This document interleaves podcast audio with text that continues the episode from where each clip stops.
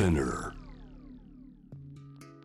グローバーがお送りしております J-Web Jam the Planet 続いては海外在住のコレスポンデントとつながって現地のニュースを届けてもらいます。今日はヨーロッパのサステナブル先進国オランダからです。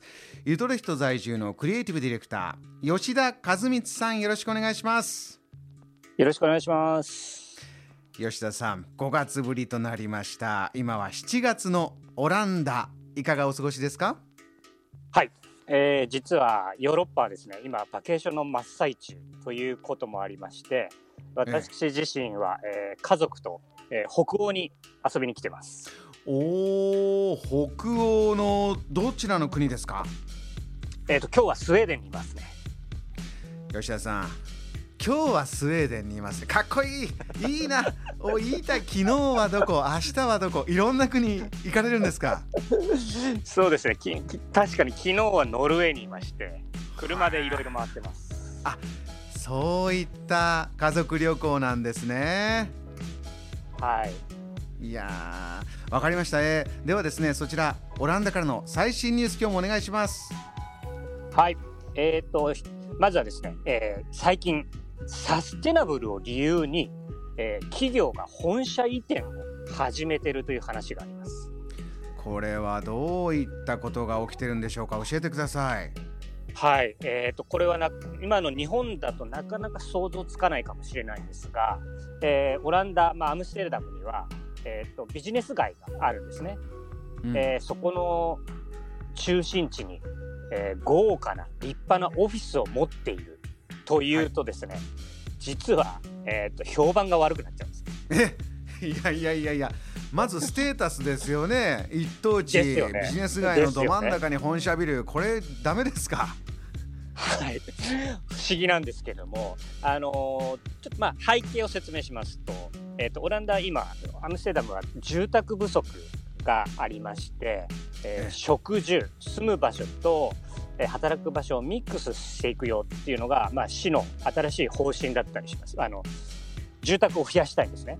それで、あの賃料オフィスの賃料自体まあ住宅もそうなんですけど賃料が今高騰してますすごく高騰してます。うんであのそのビジネス街一等地にオフィスがあるっていうのは高い賃料を払ってるんだけど例えば社員の福利厚生とか福祉のこと考えてないんじゃないのとかその高い家賃を払って結局顧客お客さんから、えーその費用を取ってるんじゃないのっていうようなことが起こってるんですね。うーんそうするとイメージとしては、えー何かまあみ何か見栄えを良くするために、えー必要以上のお金を使ってるんじゃないかそういったことなんですかね。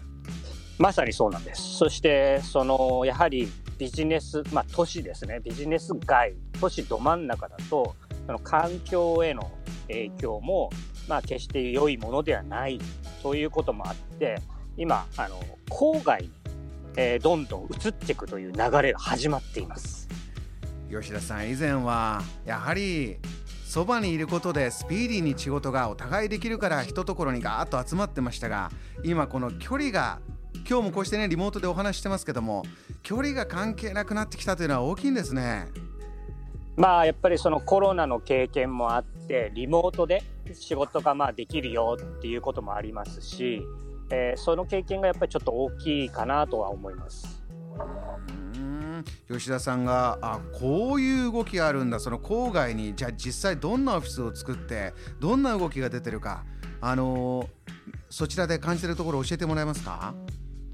あとですね、まあ、ちょっと日本だと想像できないような自然環境が豊かなところに、えーその自然環境を生かして例えばそこにもともと住んでいる鳥とかコウモリとかの、えー環境住彼らの住環境を邪魔しない形でまあ例えば木木ですね。木を使ったオフィスを作ったりその形もその彼らの住環境を邪魔しない形で、えーオフィスを作り、えーもちろんそこにエネルギーの消費も含めてすごくサステナブルに特化したもの。そういうオフィスをどんどん作っまあどんどんではないんですけどそういうところに移転していくという動きが盛んです。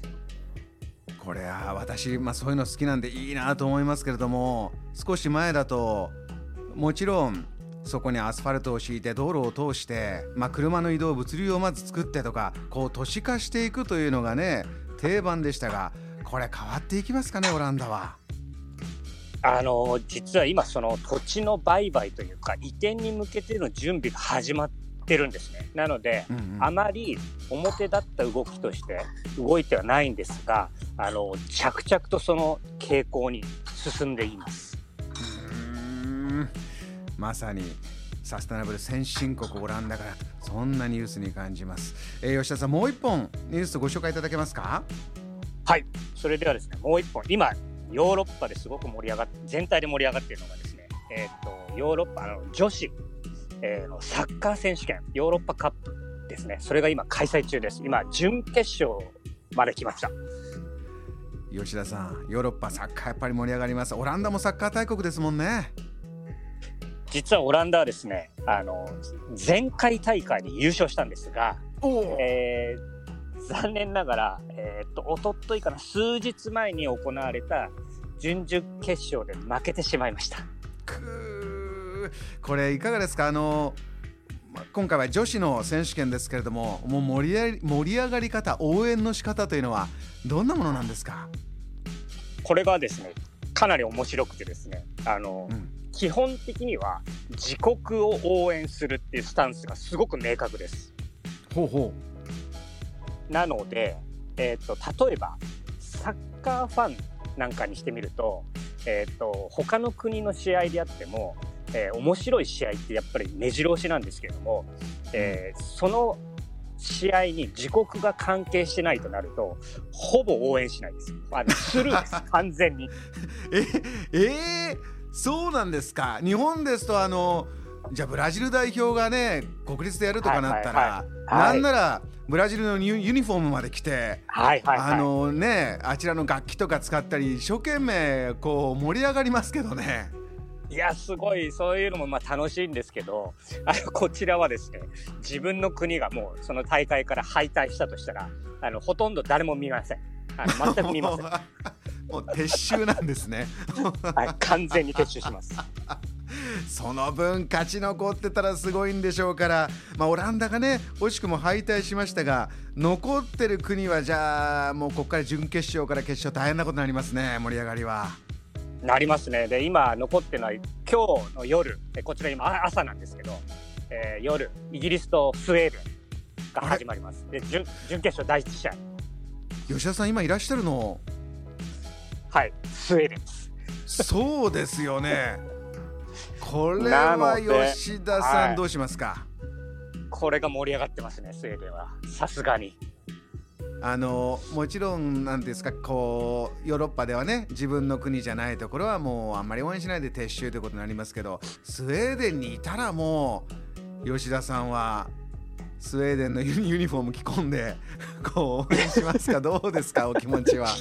いやもう着ちゃおうかなと思ってます、ね、ああのまあ、個人的にサッカー好きなのもあるんですけど、えー、えー、今日のイギリスとスウェーデンっていうのは、えー、優勝候補の1位にそんな感じなんです。ひょっとしたら事実上の決勝戦というようなこれ激戦になりそうですね。そうですそうです。そんな感じですまさに。